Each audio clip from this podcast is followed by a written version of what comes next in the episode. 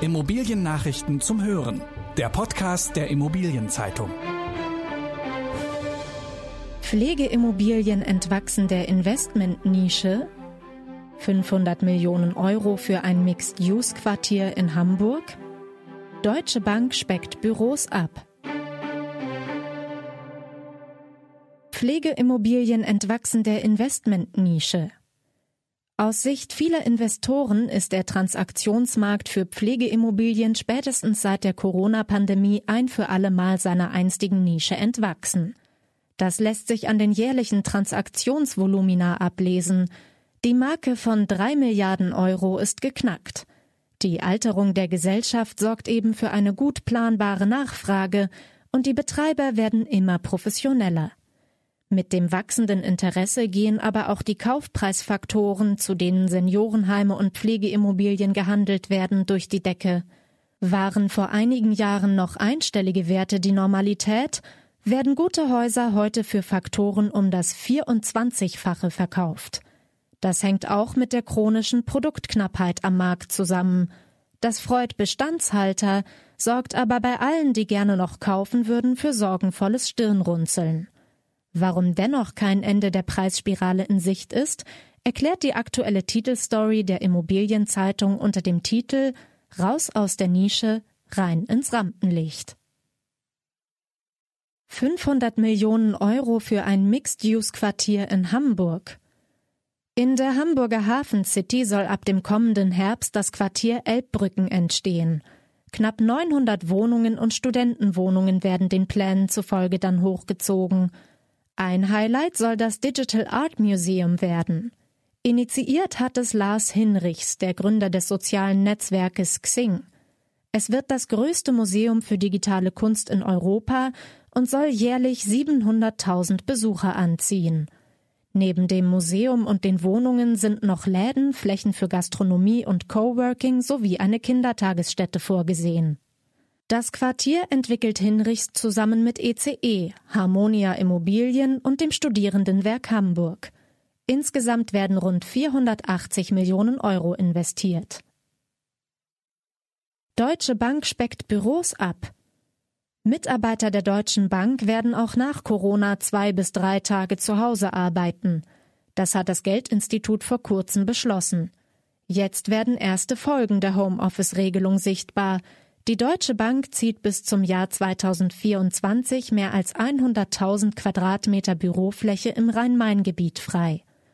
Konkret geht es um den zentralen IT-Standort der Bank in der Frankfurter Nachbarstadt Eschborn mit 60.000 Quadratmetern und das Gebäude Frankfurter Europapark mit 48.000 Quadratmetern im Frankfurter Stadtteil Sossenheim.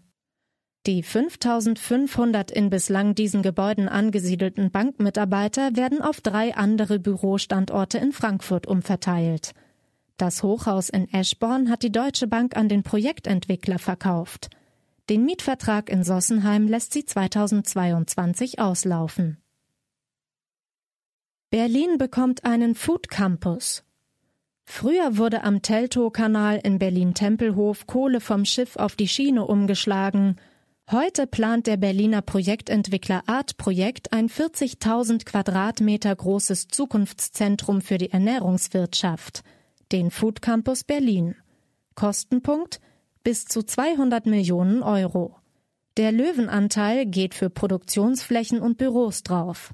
Die Pläne von Art-Projektchef Thomas Hölzel sehen aber auch Labore, Dienstleistungen und Eventflächen vor. Die Mietfläche summiert sich auf 35.570 Quadratmeter und gibt 1000 Arbeitsplätzen Raum. Abgedeckt werden soll die gesamte Wertschöpfungskette von der Landwirtschaft über die Lebensmittelentwicklung bis hin zur Produktion. Die benötigte Energie soll aus Geothermie und Photovoltaik gewonnen, der Rohbau als Holzhybridkonstruktion errichtet werden. Die Bauarbeiten sollen kommendes Frühjahr starten. Staatsanwaltschaft Wien erhebt Anklage gegen René Benko. Signa-Gründer René Benko und andere österreichische Immobilienunternehmer müssen in Wien vor Gericht. Sie sollen an den Verein des Kommunalpolitikers Christoph Chorherr gespendet haben, um sich Bauprojekte in Wien zu sichern. Benkos Signa ließ dem Verein vor zehn Jahren 100.000 Euro zukommen. Die Staatsanwaltschaft geht davon aus, dass diese Spende im Zusammenhang mit dem Immobilienprojekt Hauptbahnhof Business Center steht. Signa weist die Anschuldigungen in einer Stellungnahme gegenüber der Immobilienzeitung zurück. Signa ist Eigentümer der Warenhauskette Galeria und verantwortet in Deutschland Großprojekte wie den Hamburger Elbtower. Wann die Gerichtsverhandlung beginnt, steht noch nicht fest. 300 Millionen Projekt in der Filmstadt Babelsberg. Jan Kretschmer hat in Potsdam Großes vor. Der Geschäftsführer des Projektentwicklers KW Development will für 300 Millionen Euro eine Media City in der Filmstadt Babelsberg erschaffen. Das Grundstück hat Kretschmer schon vom Betreiber des Filmparks gekauft. Nun haben die Väter des Großprojekts der Öffentlichkeit ihre Pläne vorgestellt – 94.000 Quadratmeter Bruttogrundfläche sollen bis zum Jahr 2027 für die wachsende Medienbranche entstehen, unter anderem in einem 66 Meter hohen Büroturm. Vor allem bei Streamingdiensten rechnen die Entwickler mit einer großen Flächennachfrage. Im Bauausschuss erfuhren die Pläne ein positives Feedback. Allerdings müsste für das Hochhaus der Bebauungsplan geändert werden.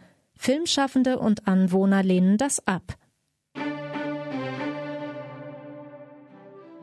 In der kommenden Folge dreht sich der IZ-Podcast um die Inkompetenz der Aufsichtsräte von Immobiliengesellschaften in Sachen Nachhaltigkeit und Digitalisierung. Das waren die wichtigsten Schlagzeilen der Woche aus der Immobilienbranche. Redaktion Christine Rose, Jutta Ochs und Harald Tomicek.